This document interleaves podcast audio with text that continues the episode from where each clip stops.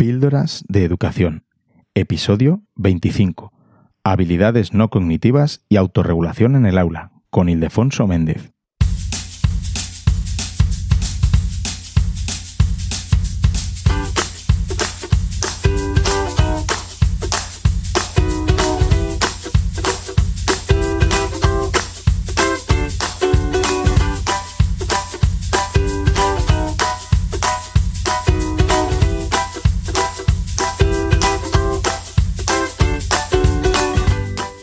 Estás escuchando Píldoras de Educación, un podcast sobre innovación y cambio educativo.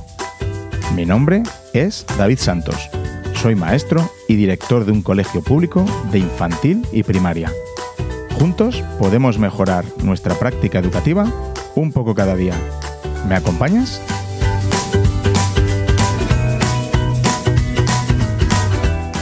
Hola, bienvenidos a un episodio más de tu podcast de educación.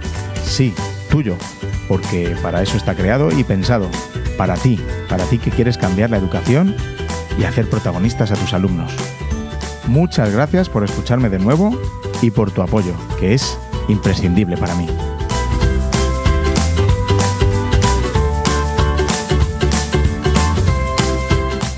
Hoy vamos a contar con un invitado que repite, que repite en Píldoras de Educación. Es un interesantísimo episodio, Vamos a escuchar la charla que he tenido con Ildefonso Méndez sobre el programa Educar para Ser de desarrollo de las habilidades no cognitivas.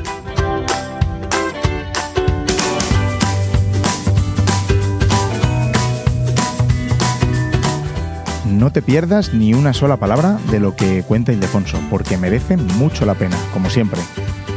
Si quieres, también puedes ir y escuchar el episodio número 5 de Píldoras de Educación, en el que también estuvo como invitado y la verdad es que ha sido el episodio más escuchado por ahora.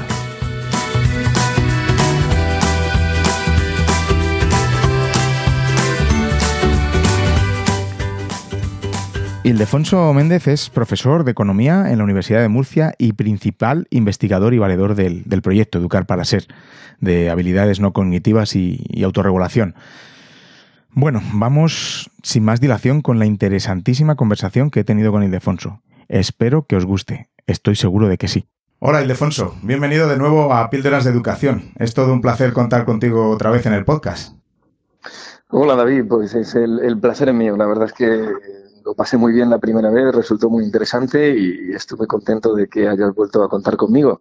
Pues sí, mira, en el, anterior episodio ya, ya, te lo he comentado, eh, en el que viniste allá por, el, por, noviembre de 2017, pues la verdad es que hasta ahora es el más escuchado. Parece que los profes están muy interesados en conocer qué es esto, ¿no? De la, del desarrollo de las habilidades no cognitivas y autorregulación. Y bueno, me, me consta que hay, que, que, hay gente que escuchó el podcast que, que luego a, posteriori te contactó para, para implementar el proyecto en, su, en su centro. Sí, cierto. La verdad es que despertó bastante interés y, bueno, nosotros estamos muy contentos siempre de, de, poder colaborar con colegios y con maestros que estén muy motivados, que al final es lo realmente importante, ¿no? Es decir, que vean que nuestro proyecto les puede ser de utilidad a sus niños y niñas, a ellos y, bueno, en ese caso, con ese ingrediente nosotros siempre estamos dispuestos. Claro, y en mi, en mi centro llevamos ya, bueno, este es el segundo curso que, que se está implementando y la verdad es que estamos muy, estamos muy contentos y sobre todo lo que vemos es el, potencial ¿no? que tiene para, para el futuro haciéndolo, haciéndolo correctamente, vamos, como, como todo. Entonces, cuéntanos un poco, para los, los oyentes que no conozcan el, el programa, el, el, proyecto Educar para Ser, cuéntanos un, un poco el, el, resumen de, de, de qué se trata. Pues mira, David, el, proyecto Educar para Ser nace eh, después de hacernos una serie de preguntas un equipo amplio de investigadores de disciplinas eh, variadas, desde la psicología, la educación, eh, profesionales de equipos de dificultades de aprendizaje. nos juntamos y decidimos hacer un proyecto que sirviera o potencialmente fuera de utilidad para todos los niños, independientemente de su perfil de neurodesarrollo. Eh, cuando los niños tienen tres o cuatro años, pues evidentemente hay algunos que ya sabemos que tienen un perfil concreto de neurodesarrollo, como por ejemplo los que tienen ya una valoración de necesidades educativas especiales, pero hay otros que no lo sabemos aunque se puede intuir. Es decir, hay niños que el día de mañana pues tendrán valoraciones de déficit de atención con o sin hiperactividad, de dislexia, discalculia, altas capacidades, eh, niños que vienen de hogares en riesgo de exclusión social, otros que vienen de hogares eh, muy acomodados, en unos colegios o en otros. Nuestra pregunta fue, ¿cuál es el vector común o uno de los vectores comunes a todos ellos? Es decir, independientemente de eh, las etiquetas valorativas. ¿no? Bueno, pues lo que vimos después de revisar la literatura y después de años estudiando es que eh, la autorregulación, la necesidad de mejorar eh, nuestras la estimulación de nuestras funciones ejecutivas del cerebro, ser capaces eh, a la edad que corresponde, siempre con la intensidad que corresponde, de inhibir impulsos adecuadamente para desarrollar unas buenas habilidades emocionales, sociales y cognitivas también. Esto es algo común. Esto lo vamos a encontrar en niños que tienen altas capacidades, eh, porque estas habilidades le llamamos no cognitivas porque no están relacionadas estadísticamente con el coeficiente intelectual. Es decir, no vienen de serie. Aunque el niño tenga altas capacidades o tenga discapacidad intelectual, independientemente de su CI, las habilidades de autorregulación eh, va a haber que trabajarlas, va a haber que estimularlas, porque no hay una relación estadística. No es que por tener un CI alto tienes unas buenas habilidades de autorregulación o por tener un CI bajo tienes unas habilidades de autorregulación que necesitan manifiestamente mejorar. Esto no es así. Por tanto, Em, desde trabajos ya de hace cuatro o cinco décadas sabemos que para predecir el bienestar eh, laboral, qué tipo de empleo van a tener, si vienen de hogares muy humildes o muy poco humildes, que, cómo le va a ir la vida en un sentido no solo laboral, sino de estabilidad personal. Ya Walter Mitchell, con su famoso test de la golosina, y luego se ha demostrado muchas más veces, demostró que más importante que el coeficiente intelectual son esas habilidades de autorregulación ser capaz de inhibir un impulso, un impulso que tiene un origen emocional, sobre todo a estas edades tan tempranas, ¿no? Eh, y, e ir desarrollando poquito a poco ese hábito de inhibición, ese hábito de desarrollo de habilidades sociales, de reflexión, de no impulsividad. Eh, hemos visto en estos años que el proyecto que nace a día de hoy en niños de cuatro años y que pretende acompañarles hasta el final de la primaria, ha ido creciendo, ha ido madurando y nos hemos ido quedando con una serie de actividades, de, historias sociales, de cuentos, de pósters que sirven para descargar la memoria operativa en aquellos hábitos que son importantes y tienen varios pasos. Que, han sido de utilidad, porque después de crear todos estos materiales con un equipo bastante amplio, con maestros, con musicoterapeutas, arteterapeutas, profesionales de distintos ámbitos que han ido creando pues todo un currículo que acompaña al oficial, y que permite que a la misma, al mismo tiempo que estamos cubriendo los contenidos del currículo ordinario, el oficial, podemos estar trabajando autorregulación. Claro, cuando nosotros hicimos esta apuesta, nos basamos en toda la evidencia científica, vimos todo lo que hay sobre evidencia para estimular estas habilidades a edades muy tempranas y al final creamos nuestra apuesta basándonos en esa evidencia y, ampliándola, por supuesto. Lo realmente interesante para nosotros es que después de dos años, como decías, Hemos hecho una evaluación del desarrollo del proyecto comparando a los niños que están en colegios en los que se, pone, se ha implementado el proyecto con niños que, que no lo han recibido y obviamente a igualdad de características siempre. Y hemos comprobado que efectivamente el proyecto surte efecto. Incluso efecto mayor del que a priori nosotros pensábamos, porque al final lo realmente importante es la motivación y eh, el, empeño y la perseverancia con la que trabajamos para que estos hábitos se creen en el aula. Entonces hemos visto que el proyecto es capaz de mejorar las funciones ejecutivas o las habilidades de autorregulación de los niños en aproximadamente un 10% por curso, que es una cuantía muy, muy destacada en la literatura sobre el tema. Y como, por resumir, por no extenderme en esto que era un resumen, eh, lo realmente interesante es que mejoran más los niños que tienen más problemas de autorregulación inicialmente. Eh, sin hablar de valoraciones clínicas, me refiero, es decir, niños, por ejemplo, pues que pueden tener más problemas de inhibición de impulsos, más problemas de gestión de la información a través de la memoria operativa o más problemas en la flexibilidad cognitiva. Todo esto no solo lo medimos, sino que además Intervenimos cuando detectamos ya a los cuatro años un niño o niña que tiene pues una disfunción ejecutiva o un problema de autorregulación marcado, sin que esto quiera decir necesariamente que el día de mañana vaya a tener una valoración clínica de ningún tipo. Pero bueno, eh, por resumir, nos hemos basado en evidencia científica, hemos construido algo coherente que acompaña al maestro en infantil y en primaria, en infantil con sesiones dos a la semana y en primaria, y esta es la novedad que llegará a los colegios de Madrid el próximo curso, eh, en primaria hemos decidido que el abordaje óptimo es entrar en las asignaturas. Es decir, ya no hay dos sesiones a la semana libres donde se le dice a los maestros, bueno, organizaros y mirad, hay que hacer estas dos. No, el profesor de matemáticas tiene un conjunto de actividades de matemáticas que están pensadas para cubrir los objetivos curriculares, identificar qué eh, estándares de aprendizaje estás evaluando cuando haces esas actividades y al mismo tiempo, para que sea como una especie de tres en uno, eh, al mismo tiempo trabajar la autorregulación con un moldeamiento adecuado. Dices, dices que, las habilidades de, autorregulación son, son más importantes ¿no? que el coeficiente intelectual. Eh, ¿Por qué es esto? Sí.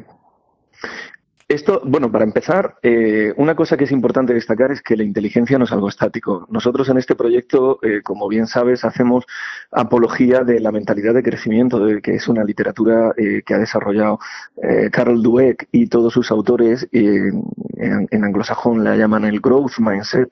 Es una mentalidad eh, coherente con la evidencia científica. Es decir, lo que es muy peligroso es que un niño o niña crezca pensando que la inteligencia es algo estático, que es como una especie de dosis fija que naces con ella y si tienes suerte, pues por cuestiones genéticas o por cuestiones eh, de aleatoriedad, que la genética también la tiene, te puedes encontrar con una dosis alta, pues magnífico. Y si la dosis es bajita, pues oye chico, pues es lo que hay.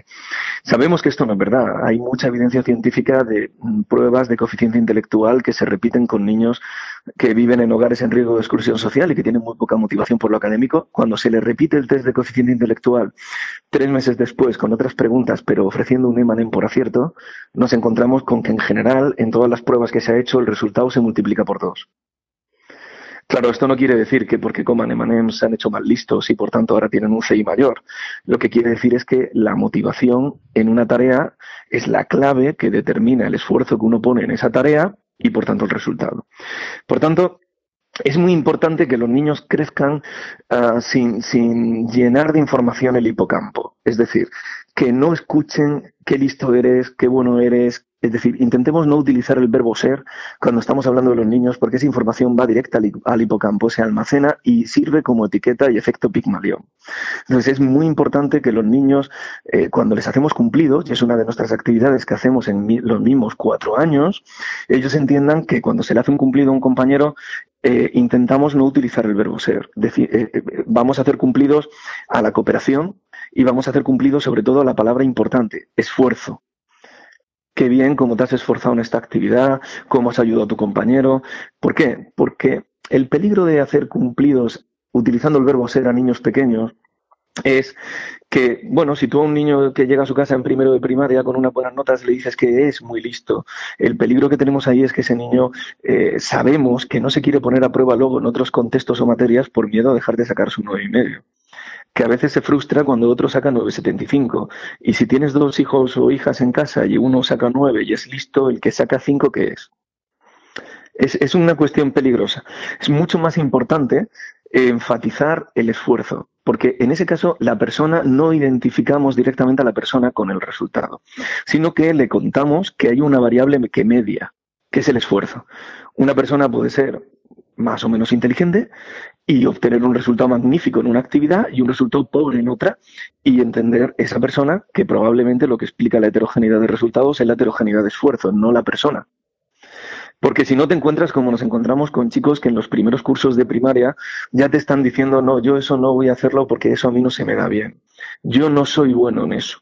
Claro, es que es importante enfatizar que, como dice la literatura de mentalidad de crecimiento, eh, y como dicen muchos sabios, ¿no? Es decir, si quieres ser más listo, lee, y si quieres ser aún más listo, lee aún más. Esfuérzate, en otra palabra, ¿no? Entonces, una, vez aclarado eso, lo que nosotros decimos es que dentro de, ese empeño que uno pone en la tarea, ¿Por qué son más importantes las habilidades no cognitivas que el CI? Bueno, porque las habilidades no cognitivas o las funciones ejecutivas del cerebro o las habilidades de autorregulación o las habilidades blandas que también le llaman en, prensa continuamente, que por cierto salen continuamente en los últimos tiempos diciendo que es la clave de lo que se busca en el mercado de trabajo, el déficit de la empleabilidad de los jóvenes, lo que buscan las escuelas de negocios, las empresas, lo que y, no solo empresas, ¿no? sino lo que de verdad sirve para, para vivir de una manera razonable, ¿no? Y saber gestionar los problemas en la vida. Bueno, pues esas habilidades de autorregulación son más importantes que el CI porque subyacen. Estamos hablando de los cimientos. Si un chico o chica eh, tiene la suerte de vivir en un hogar en el que eh, los padres, de una manera a lo mejor no consciente, pero desarrollan una serie de hábitos que mejoran su autorregulación, le ayudan a ser menos impulsivo, le ayudan a ser más reflexivo, le ayudan en unos sentidos y además la escuela suma en ese sentido, ese niño va a tener un desarrollo cognitivo, emocional y social mucho mejor que si no viviera en ese contexto. Por tanto, fruto de eso va a estar el autoconcepto y del autoconcepto la autoconfianza, la motivación, el esfuerzo y por tanto el rendimiento y el propio CI evolucionando. Pero no pasa al revés.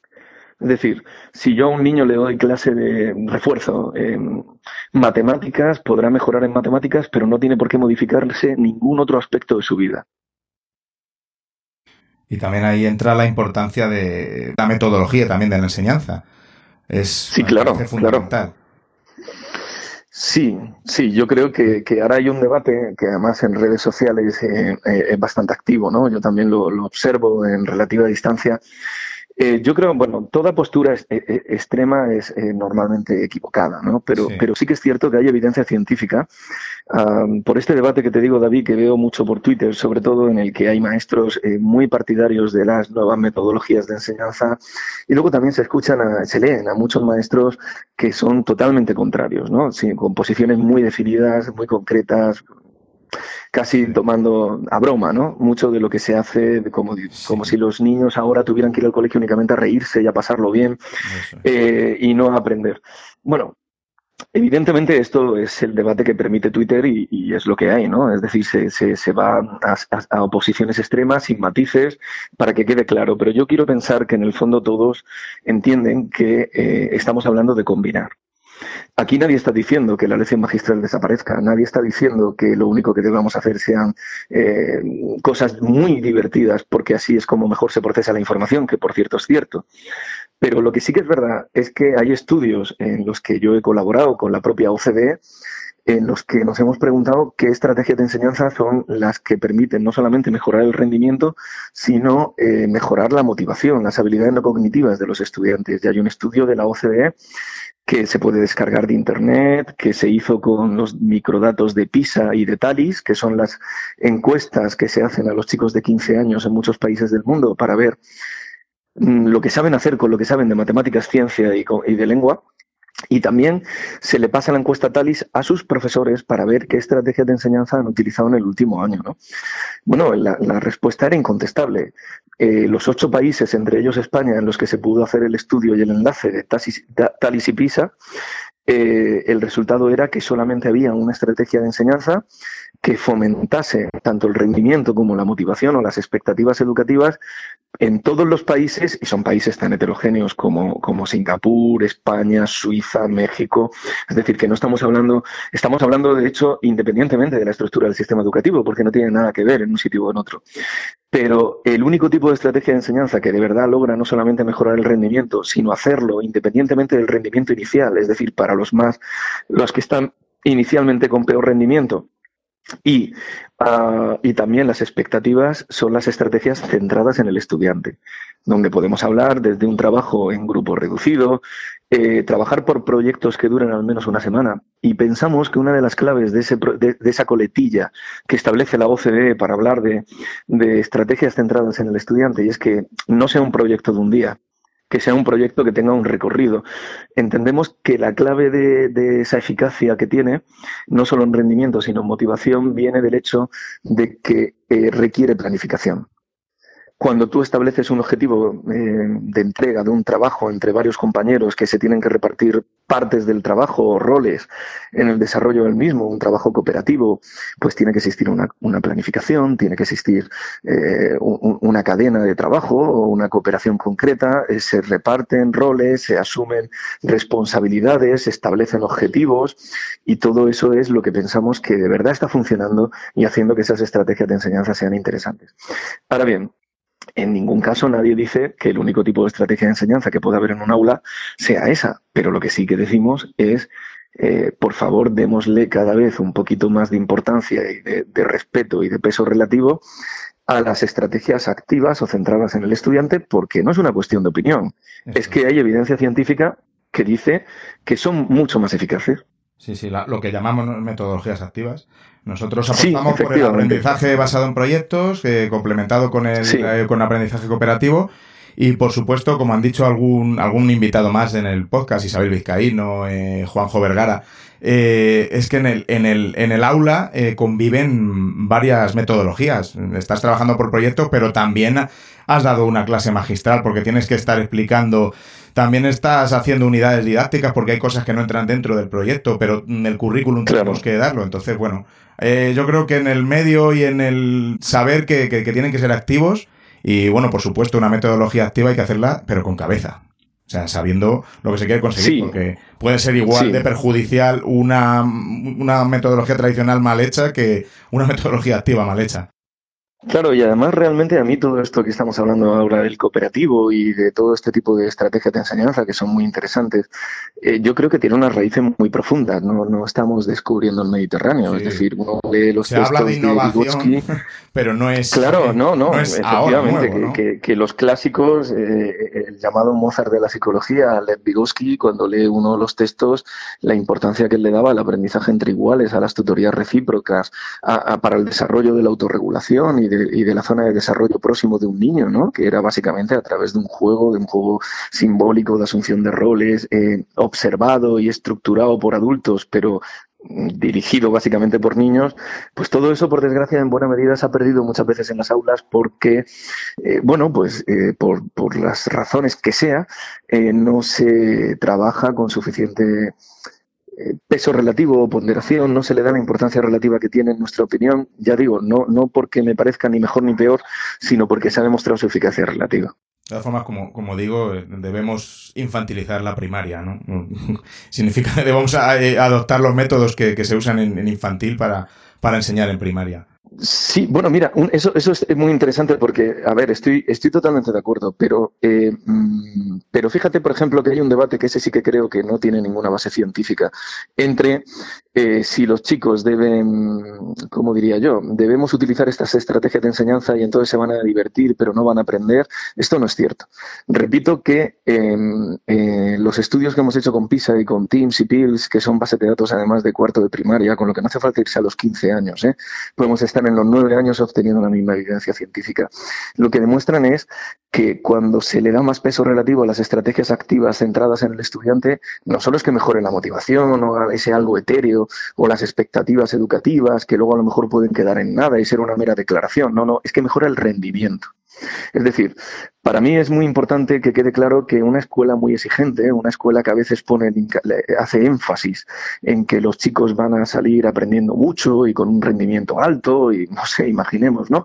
Van a llevar una nota maravillosa a la selectividad o lo que sea, ¿no? Que a veces nos cegamos con esas cosas. Bien, es que precisamente esa escuela es la primera que debería hacer caso de toda esta literatura porque donde se ve el efecto de motivar a un estudiante, donde se ve el efecto de el esfuerzo que ponen en las tareas, es en el rendimiento. Es decir, es que no nos engañemos, es decir, lo que hemos identificado es que mejora el rendimiento. Es decir, no, no es simplemente que eh, tengan un mejor autoconcepto, una mejor autoconfianza, sean más felices y demás, que eso ya en sí para mí es el objetivo verdadero, ¿no? Pero es que además el, el, debate sobre si eso va a ir en contra del rendimiento y van a ser más felices, pero saber menos y estar menos preparados para el día de mañana poder ir a estudiar medicina a una universidad, es un debate espurio. Bueno, volviendo, volviendo un poquito a retomar el, el proyecto Educar para Ser, en, Murcia se encuentra ya, si no recuerdo mal, en, segundo de primaria. Bueno, quería, Quería conocer que, que, bueno, cómo, cómo ha sido la implantación en primaria, eh, cómo, vamos, cómo, cómo ha ido al, meterlo en las materias curriculares y, qué feedback tenéis de, los, pues profesores que lo están, que lo están pues, haciendo. Pues la verdad es que el primer año nos equivocamos, por eso nos dimos cuenta de que no sabíamos, nos lo dijeron claramente. Nosotros nos, nos reunimos, el equipo de Educar para Ser es un equipo amplio y es un equipo que todos los meses eh, o mes, mes y medio reúne por zona a los maestros de los colegios de Murcia o, a los de Madrid, que el año pasado hacía yo los seguimientos. Em, bueno, y, nos cuentan, ¿no? Entonces, nos dimos cuenta que nos habíamos equivocado cuando empezamos en primaria con el mismo enfoque que en infantil. Es decir, planteando que se hicieran dos sesiones a la semana, pero no vinculándolas a una materia concreta. Esto no funcionó. No funcionó porque, bueno, pues porque no quedaba claro qué maestro, qué especialista tenía que hacerlas. Entonces, los tutores que ya llevan muchas asignaturas, pues terminaban sobrecargados también, quedándose plenamente eh, este tipo de actividades. Nos dimos cuenta de que se avanzó muy poco. Entonces, bueno, eh, eh, corregimos el tiro y pensamos en cómo hacerlo mejor. Y por eso inventamos o desarrollamos ese 3 en 1, ¿no? Es decir, lo que entendemos es que España tiene un currículo en educación primaria y en educación secundaria que es uno de los más extensos de, eh, de Europa. Es muy extenso y además es contraproducente que sea tan extenso. Esto se sabe, pero bueno, Esperamos que algún día eh, alguna ley educativa mm, se dedique también a modificar más el currículum que otro tipo de cuestiones eh, más formales, porque lo que es el currículum en sí ha cambiado muy poco en las últimas décadas. Es un currículo muy extenso, muy poco actualizado a los tiempos que vivimos y entonces, ¿qué pasa? Que además hace bueno lo de que el que mucho abarca poco aprieta, porque luego llegamos a las pruebas de cuarto de primaria o, o estandarizadas tipo PISA de años y encima salimos mal con lo que no tiene mucho sentido. Pero bueno, siendo conscientes de la extensión del currículo y de que esto supone una carga importante para un maestro de primaria y de secundaria, pues lo que decidimos fue eh, hacer el 3 en 1. Entonces, mira, eh, el, maestro de matemáticas ahora lo que tiene son una serie de actividades, pongamos 20 eh, actividades por curso, con las cuales no solamente va a cumplir los objetivos curriculares que marca el BOE, sino que cada actividad le va a decir, mira, estos estándares de aprendizaje, este, este y este, los estás evaluando con esta actividad. Estás o alcanzando estos objetivos curriculares. Y además, eh, estos son los objetivos de autorregulación que trabajamos aquí. así, así ya la típica, bueno, la típica queja que puede tener un profesor, decir, ¿dónde, ¿dónde meto yo esto con todo lo que tengo que dar, no? Exacto. Sí, porque eso no lo encontramos el primer año y además vimos que no era que era una queja con fundamento, ¿no? Porque luego también está el reparto por materias. Nosotros este abordaje por materias hemos decidido hacerlo en las, en las asignaturas de matemáticas, de lengua, porque además en lengua es muy importante el tema de la autorregulación para el desarrollo de la lectoescritura y ahí queremos también aportar todo lo que podamos, pero también en, en la asignatura que combina música y arte y ciencias sociales. ¿Por qué? Eh, pues porque, bueno, eh, pensamos que no se debe perder, aunque luego se pierda a lo largo del paso por la primaria, la importancia que tiene la música y el dibujo para el desarrollo de la autorregulación. Y la expresión corporal, esa es una asignatura, por ejemplo, eh, bueno, psicomotricidad, educación física, en la que también es muy importante y también estamos haciendo aportaciones, porque a veces pensamos en la autorregulación como algo que tiene mucho que ver con el pensamiento y la memoria, pero se nos olvida que también desarrolla y gestiona las funciones más avanzadas de las emociones y, del movimiento. Es decir, eh, toda esa todo ese debate que hay ahora mismo de cómo fomentar la creatividad, bueno, vamos a ver, es que la creatividad desde un punto de vista eh, de funciones ejecutivas, pues es muy difícil que haya creatividad si la persona no tiene una buena memoria operativa, ¿no? Porque tú cuando le das piezas de información a un niño o niña para que trabaje con ellas y haga algo, le dices, oye, mira, ¿cuánto es 3 más 2? Pues el niño tiene que mantener en su memoria a corto plazo suficientes nanosegundos el 3, el más, el 2, y la creatividad viene de tener una buena memoria a corto plazo, una buena memoria operativa, para sostener los suficientes nanosegundos para darse cuenta que es lo mismo 3 más 2 que 2 más 3 o que 1 más 1 más 1 más 1 más 1. Es decir, combinar y mover y cambiar de sitio las piezas de información hasta encontrar una nueva forma de hacerlo. Que por supuesto eso también tiene que ver con la flexibilidad cognitiva. Pero al final del día, eh, si nosotros no trabajamos desde mm, en las distintas materias, esto es muy importante, que los chicos no vean que esta forma de enseñar y de desarrollar hábitos en su propio beneficio es algo vinculado únicamente a matemáticas o a educación física, sino que lo vean lo más transversal posible. Yo, por ejemplo, no estoy nada de acuerdo con los enfoques que hacen algunas consejerías de educación de decir que la clave es poner una asignatura de educación emocional o de educación en valores. Eh, convertir en una asignatura algo que debe ser transversal me parece que no es el enfoque óptimo. La evidencia científica dice que no va a surtir el efecto que, uno querría. Dicho de otra manera, es como si hiciéramos una asignatura que se llamara habilidades no cognitivas y no fuera transversal. Es que eh, los hábitos son contextuales. Si tú trabajas los hábitos en el contexto únicamente de una asignatura y no de un colegio, pues ellos van a tener ese comportamiento en esa asignatura, pero no en el colegio. Si los hábitos se trabajan para aprender a enfriarse, para resolver problemas, para trabajar autoinstrucciones, eh, para trabajar hábitos, que la preferencia social debe primar sobre la individual, si todo eso lo estamos trabajando en el aula y lo estamos trabajando con coherencia, con perseverancia y bien, eso germinará en el aula. Pero si no hay un trabajo activo para que también germine en casa, no lo hará en casa. Esto es lo primero también que le dije en la reunión que tuvimos en enero con papás y mamás de, los 31 colegios de Madrid donde actualmente está Educar para Ser. Eh, hace falta un papel proactivo. Los hábitos, la gran dificultad por la que todo ser humano tiene que mejorar autorregulación es porque por mucho que tú hayas alcanzado un buen nivel de autorregulación en un contexto, eso no te garantiza en absoluto otro buen nivel de autorregulación en un contexto distinto. Llámale contexto a la casa, al colegio, al parque, a casa de los abuelos, como tú quieras. Para mí las asignaturas, el parcelar los conocimientos, me parece una forma un poco, ¿no? Eh, por ejemplo, la vida, la vida es un proyecto global, ¿no? No tenemos, no tenemos parcelas así tan, tan definidas como las asignaturas y más y más a niños, a niños tan pequeños, ¿no? Infantil y primaria. Bueno, infantil es menos, ¿no? Pero en primaria ya se les mete matemáticas, lengua, Bueno, está, claro que el salto cualitativo tan importante que hay de 5 a 6 años al pasar de, último curso infantil a primer curso de primaria es un paso eh, excesivo para lo que tiene que ver con el desarrollo madurativo de un niño, ¿no? Eh, eh, cerebral, me refiero. No hay ninguna razón neurológica para que de pronto pasemos de hacer asambleas y de un juego más colaborativo, un juego más entre iguales, más coherente con esas estrategias activas a, unas mesas puestas todas mirando en filas, como en la escuela en la que estudié yo, ¿no? Hace ya pues muchos años.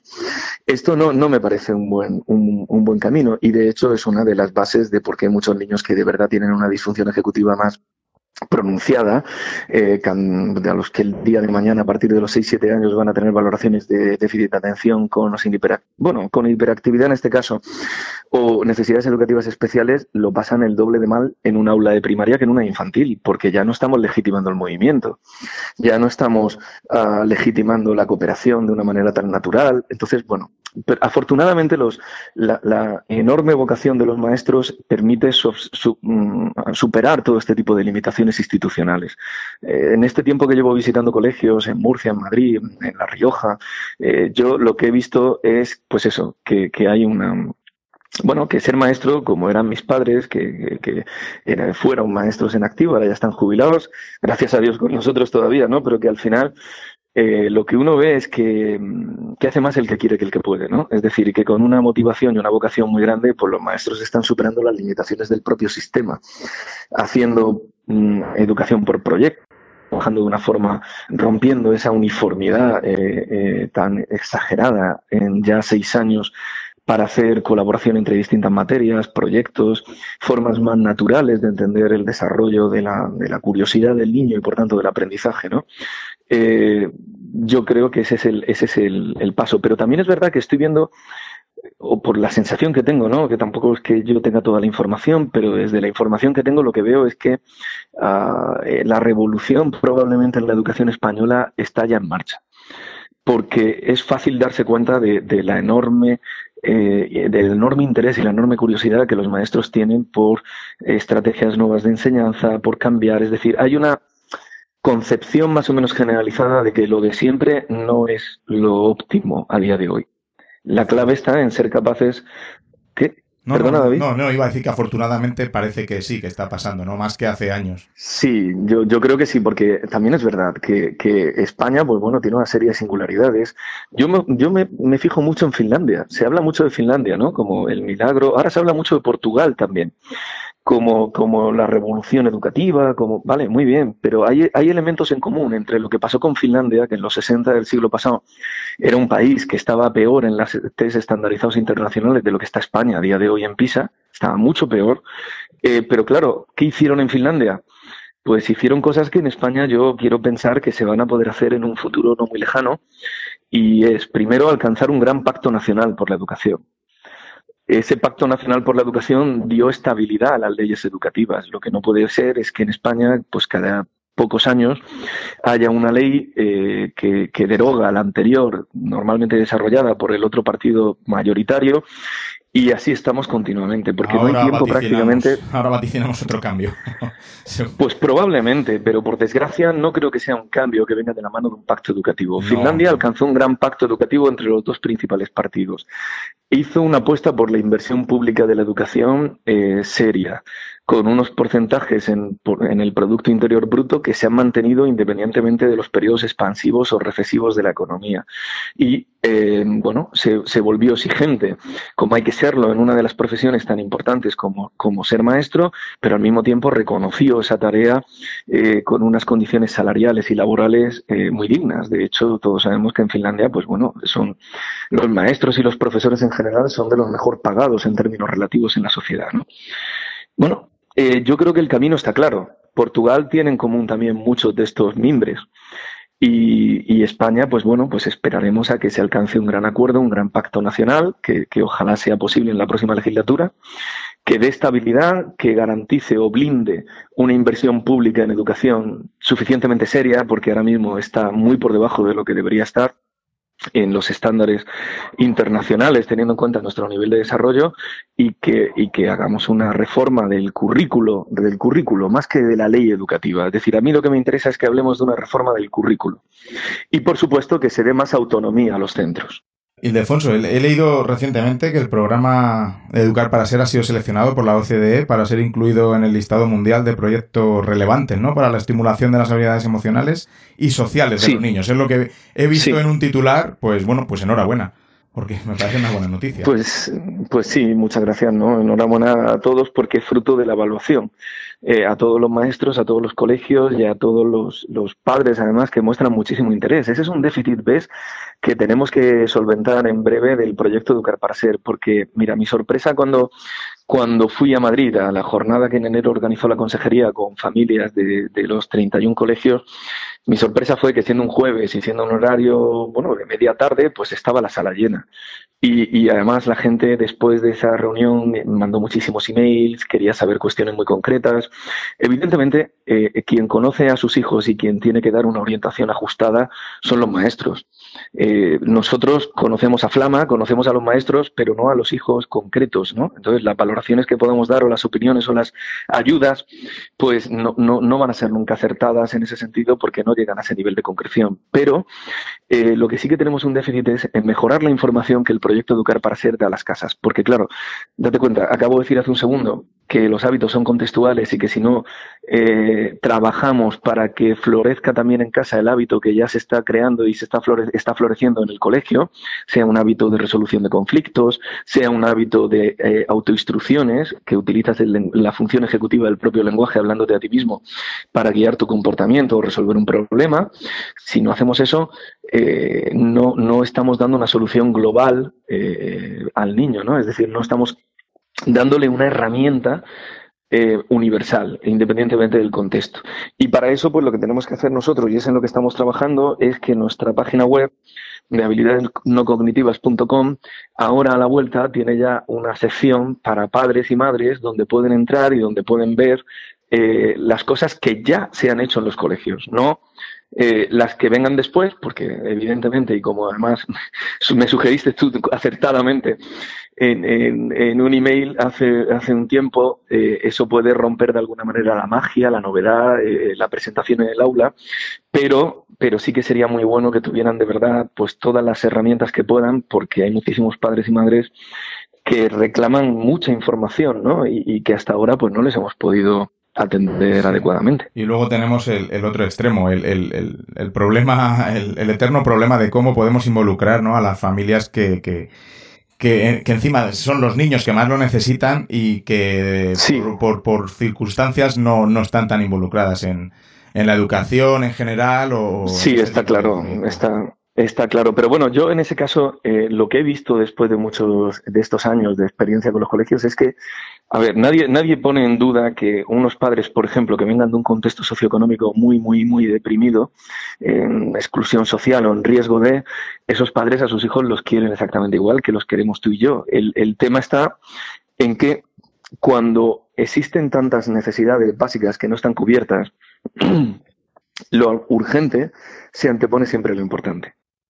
Esos padres no tienen la tranquilidad para poder sentarse con sus hijos y para poder ayudarles a desarrollar hábitos saludables, a no ser impulsivos, a ser reflexivos. No pueden ni, tener la tranquilidad para contárselo, que lo realmente importante no es contárselo, sino que además ellos sean el ejemplo de esa reflexividad, de esa no impulsividad, pues porque normalmente en este tipo de hogares eh, pues hay, hay urgencias ineludibles, como ver si se va a trabajar la semana que viene o mañana, o si se va a poder pagar el alquiler. Por tanto, esa, esa necesidad eh, cuando es tan importante, sabemos que desarrolla pues un componente que además ha medido y que se ha visto que está en la transmisión intergeneracional de la pobreza, que es eh, el estrés tóxico, ¿no? Es un concepto que ya está acuñado en medicina y que básicamente quiere decir impulsividad. Es decir, problemas, eh, acumulación de problemas, hábitos que no se consolidan. Y claro, estos niños crecen en un contexto donde hay muchísima impulsividad, donde las cosas se tienen que resolver ya inmediatamente y además problemas muy relevantes, donde no hay un sosiego para planificar o para establecer unos objetivos a medio y largo plazo, sino que estamos viviendo al día. Y a continuación van a un colegio en el que obviamente, como cualquier colegio, lo que se prima es la reflexión, la autorregulación, la educación en sí es una inversión eh, a largo, muy largo plazo, porque bueno, pues eh, el rédito que puedan obtener en términos laborales o en términos personales de invertir mucho en educación, pues lo verán dentro de muchos años. Obviamente hay un beneficio que no tiene que ver con el mercado de trabajo y es el de la instrucción, el de aprender, el placer de, pero esto tampoco se lo puedes hacer ver a un niño que viene de un hogar en el que hay otros problemas mucho más importantes. Nuestra experiencia dice que la manera más eficaz de acercarnos a esos hogares es, en primer lugar, con las mediciones de funcionamiento ejecutivo que nosotros hacemos todos los años. Por ejemplo, en Madrid empiezan ya esta semana.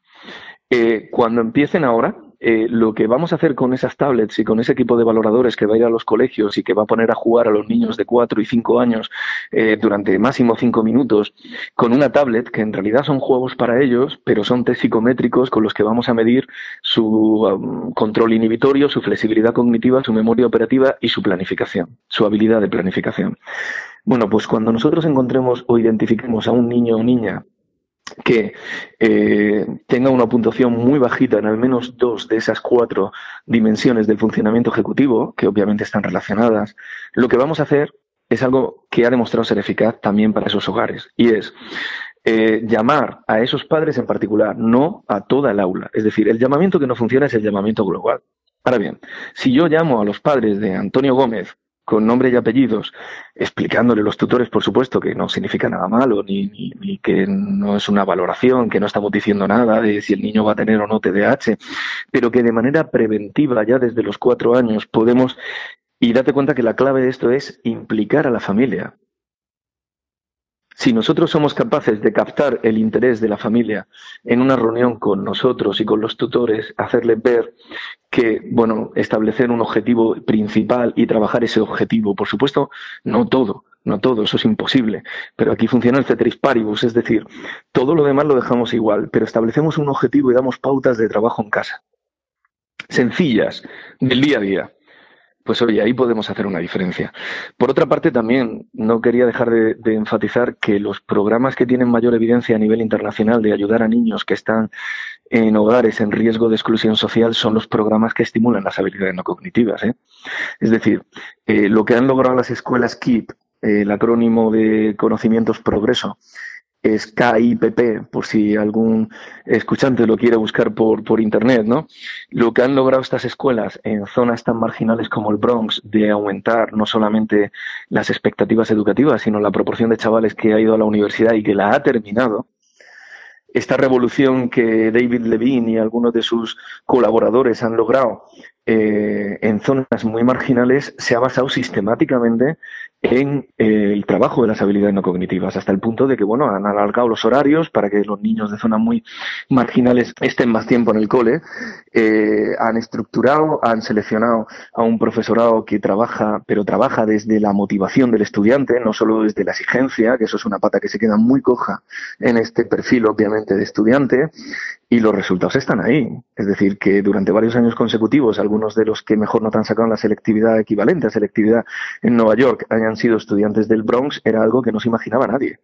Hasta el punto de que la Fundación Gates, eh, bueno, pues ha financiado la extensión de los programas de este tipo en Estados Unidos porque se dan cuenta de que es una herramienta para romper la cadena de transmisión intergeneracional de la pobreza. Está claro que lo importante del proyecto es el bienestar ¿no? y, el, y el futuro de, de los niños. Sí. Pero así, visto desde el, desde el, punto de vista del centro, del centro educativo, ¿Qué, beneficios podemos ver en un futuro en, la vida del centro, ¿no? Con, tras la implantación de, este proyecto? Lo que nosotros hemos medido eh, ya eh, eh, del funcionamiento de los primeros años, lo que demuestra es que hay una mejora en las funciones ejecutivas que medimos y además esa mejora no solamente se obtiene cuando se mide en condiciones de laboratorio a través de estas tablets, sino que además es reportada también por padres y profesores. Es decir, a través de unos inventarios, unos listados que están validados y que se sabe que miden bien lo que pretenden medir, hemos podido ah, concluir y afirmar que no solamente es una mejora porque la tablet dice que ahora puntúan mejor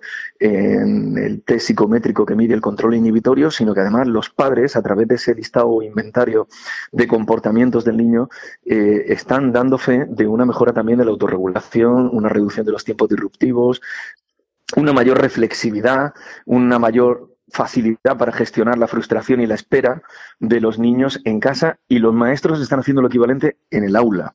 Y esto es muy importante porque al final esto es el principio de incertidumbre, ¿no? Es decir, mm, un test de laboratorio pues te da una medida séptica eh, del funcionamiento ejecutivo, pero date cuenta que cuando un padre o madre o un tutor valora o un ser humano valora la autorregulación de otro, evidentemente lo hace desde el prisma de su propia autorregulación.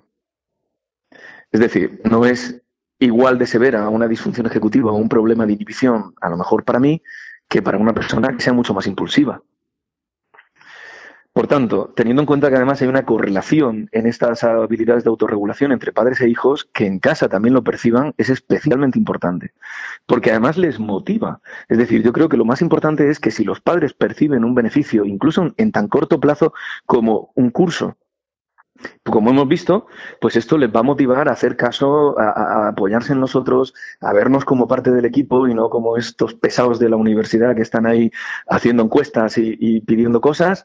Eh, no, sino que ellos vean que esto de verdad tiene un beneficio. Por supuesto, al final, el que tiene que decidir si el proyecto está adaptado bien para la realidad de su escuela, pues es el maestro y el equipo docente, ¿no? Y, los padres. No, no estamos hablando de un proyecto, yo creo, em, que tiene que ser universalmente válido. Hasta ahora eh, hemos aprendido mucho de lo que hemos hecho, pero tenemos también mucho que mejorar. Es decir, yo, por ejemplo, eh, creo que, eh, como te decía, la atención a los padres y la implicación de los padres que piden mucha más información hay que mejorarla. Y hay que ver cómo casarla en tiempo y forma con la información y lo que se está haciendo en el colegio. Luego, también tenemos que mejorar, en mi opinión, en lo que tiene que ver con adaptación de las actividades. Las actividades que proponemos, por ejemplo, en infantil o en primaria, hasta el, hasta el día de hoy no, no hemos ofrecido una adaptación para niños con necesidades educativas especiales, que es algo que ya tenemos para cuatro años y que vamos a seguir construyendo. Porque claro, para un, imaginemos, David, por ejemplo, un niño que tenga autismo y que esté en un aula ese niño, eh, ¿qué beneficio obtiene de un proyecto que, que, las actividades no están adaptadas para él?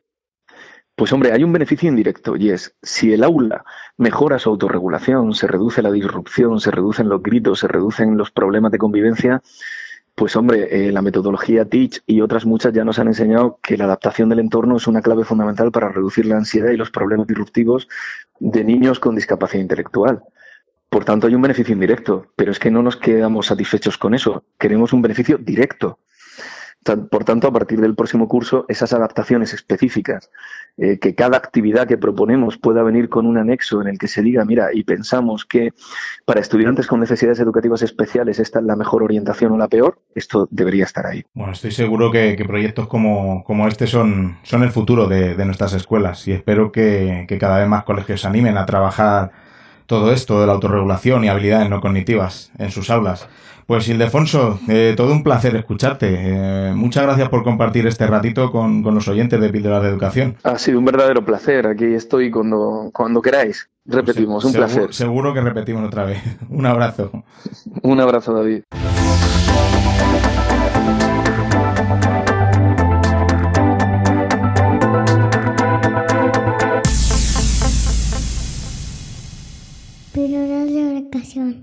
¿Qué te ha parecido todo lo que nos ha contado Ildefonso?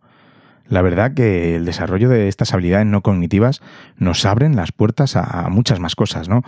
Sobre todo, como ha dicho él, que el futuro laboral, la felicidad, el bienestar, etcétera, en general, el futuro de nuestros alumnos va a estar muy marcado por estas habilidades no cognitivas como la autorregulación, la perseverancia, la cultura del esfuerzo y un largo etcétera. Es fundamental que nos planteemos lo que estamos haciendo en las aulas y no dejar que el extenso currículum nos ciegue y nos aparte de los aspectos que son más importantes para el futuro de estas personitas que, que tenemos en nuestras clases. Todo esto se puede trabajar perfectamente y si es con metodologías activas, mucho mejor, como ha dicho Ildefonso. Además, hemos escuchado durante el episodio que hay evidencias científicas de que poner eh, al alumno en el centro del proceso de enseñanza-aprendizaje, es decir, hacerles protagonistas mediante metodologías activas, como por ejemplo el aprendizaje basado en proyectos, es más efectivo que las metodologías basadas en la repetición, acumulación y, en fin, reproducción absurda de, de los contenidos.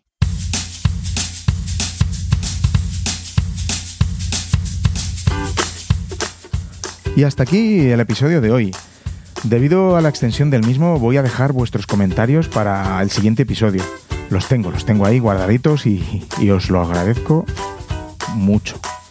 Muchas gracias por vuestras valoraciones en Apple Podcast y vuestros comentarios, tanto en Twitter, sabéis que me podéis encontrar como David Santos-A, o en las entradas de los episodios de píldorasdeeducación.com, donde podréis encontrar las diversas formas de, para contactar conmigo.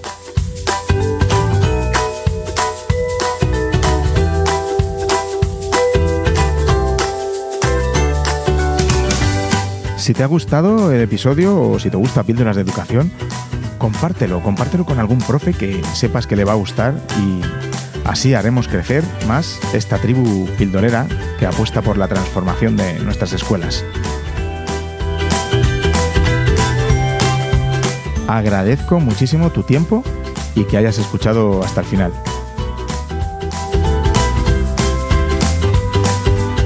Un abrazo y hasta el próximo episodio.